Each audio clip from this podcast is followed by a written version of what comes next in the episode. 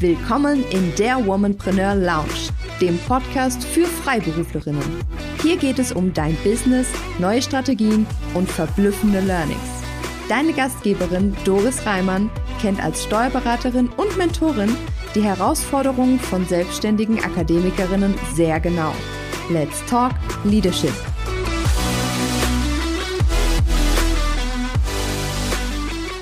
Hallo und herzlich willkommen zu einer neuen Folge in der Womanpreneur Lounge.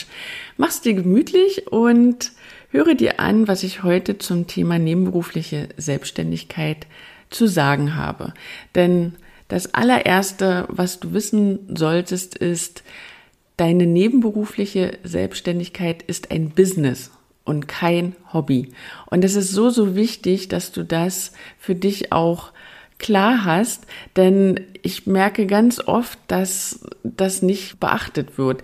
Denn viele Frauen, die sich selbstständig machen im Nebenerwerb, probieren viel aus, machen dies und das und jenes, sind aber im Grunde keine Unternehmerin und betreiben ihren Nebenerwerb auch nicht als Unternehmen, sondern man kann im Grunde sagen, es ist ein Hobby, ja. Und wenn es als solches geplant war, ist es wirklich toll und wunderbar dann ähm, ist die Folge auch nicht für dich.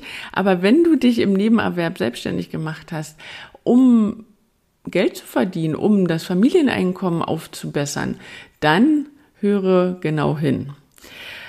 Frauen gründen tatsächlich sehr gern im Nebenerwerb und laut einer Studie der KfW aus dem Jahr 2020 sind sogar 69 Prozent aller Gründerinnen diejenigen, die im Nebenerwerb gründen. Also es ist eine große Zahl und ich bin auch der Meinung, dass gerade freiberufliche Tätigkeiten sich natürlich super eignen für so eine nebenberufliche Selbstständigkeit.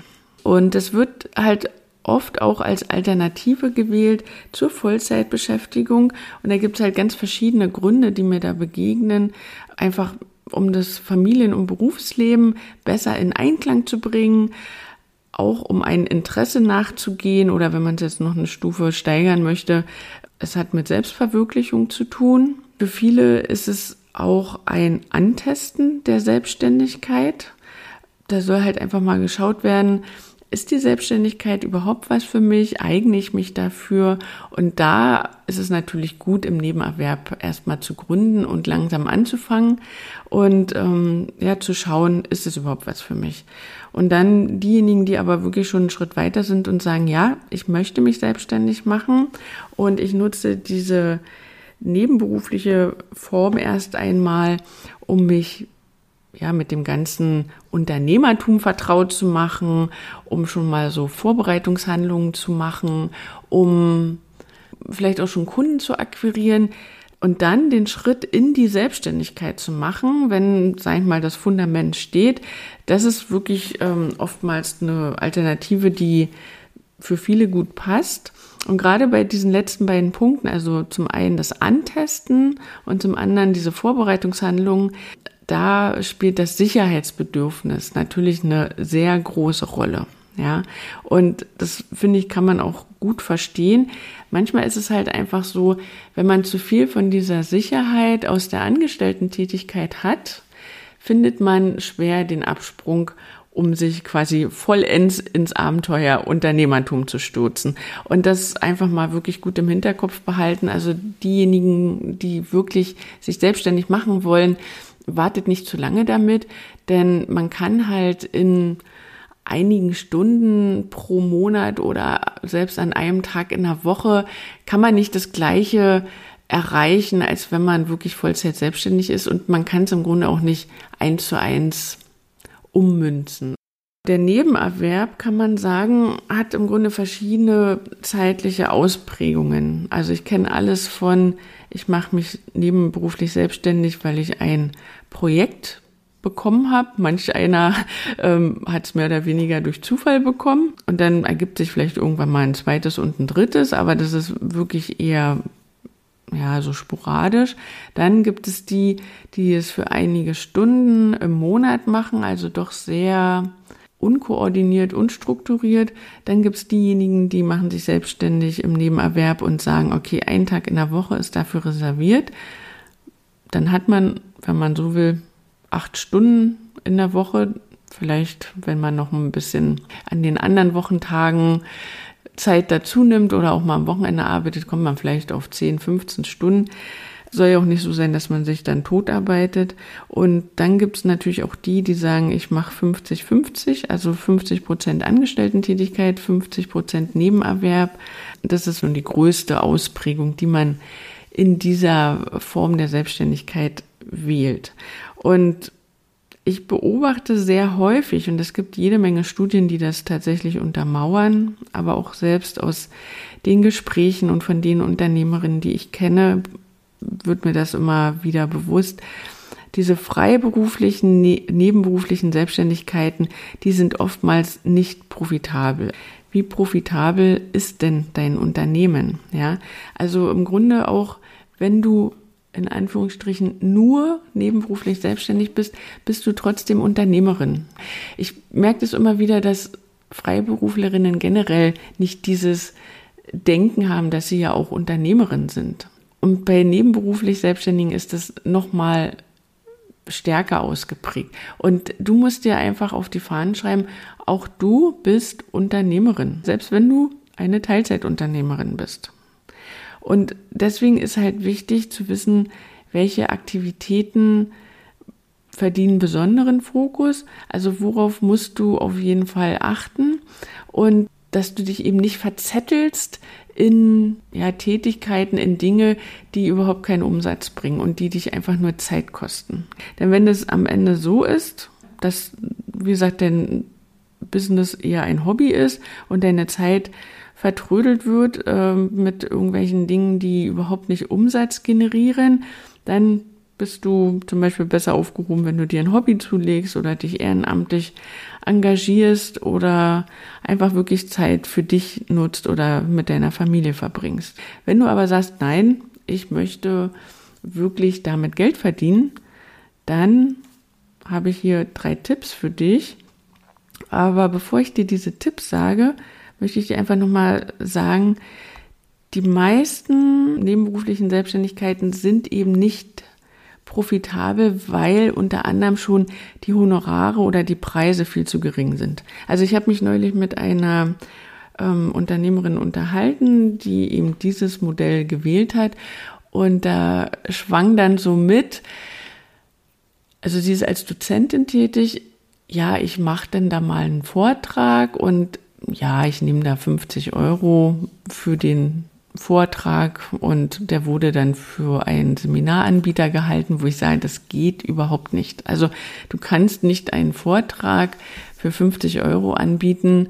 Ähm, Im Grunde ist es egal, ob du haupt- oder nebenberuflich selbstständig bist. Die Preise müssen einfach die gleichen sein. Also es hat überhaupt gar keine Auswirkung auf die Preise, ob du nun haupt- oder nebenberuflich selbstständig bist. Und das ist wahrscheinlich das was du dir heute mitnehmen musst. Also mach dich nicht kleiner, als du bist. Und das sind tatsächlich auch Beobachtungen, die verschiedene Studien ebenfalls belegen, dass Frauen sich deutlich unter Wert verkaufen, wenn man es denn einfach mal so benennen will.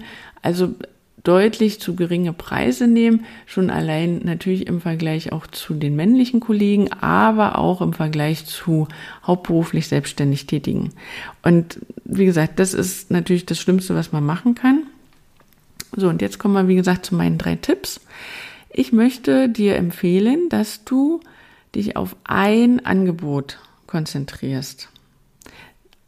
Hintergrund ist, du hast ja nicht so viel Zeit. Ja, also du hast eben nur die wenigen Stunden im Monat, den einen Tag in der Woche Zeit. Und da kannst du nicht äh, mehrere Angebote gleichzeitig verkaufen. Du kannst nicht dafür, also für verschiedene Angebote Kunden akquirieren. Du musst einfach dich fokussieren. Und du musst ein Angebot kreieren, das sich wie geschnitten Brot verkauft und dann wirklich immer nur dieses eine Angebot verkaufen wie gesagt, deine Zeit ist kostbar und knapp in dieser Form der Selbstständigkeit. Und deswegen ist es so wichtig, dass du dieses eine Angebot findest, was du unbedingt verkaufen möchtest und natürlich vor allen Dingen, was deine Kunden kaufen wollen. Und dann kommst du ganz schnell dahin, dass du profitabel wirst.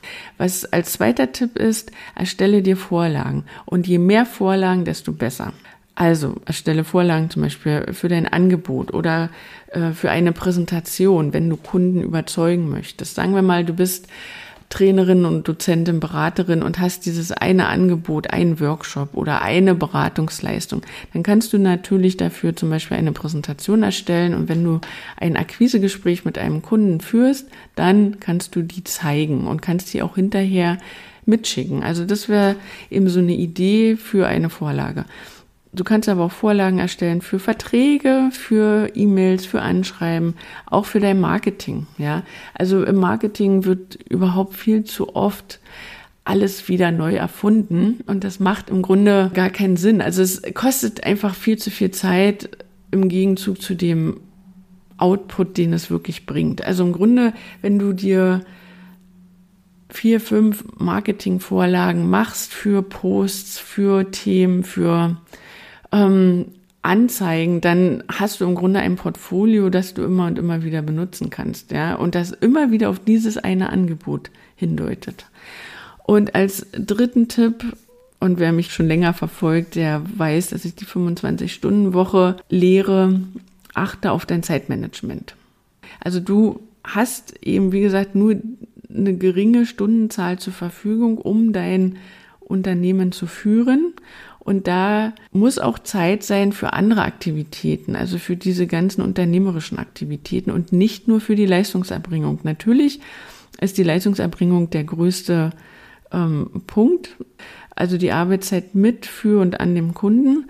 Aber du brauchst natürlich auch Zeit für Akquise. Du brauchst Zeit, um deine Finanzen zu regeln, für dein Rechnungswesen, ähm, auch für die steuerlichen Belange. Du brauchst einfach Zeit, um diese Vorlagen, die ich dir im Punkt 2 empfohlen habe, zu erstellen.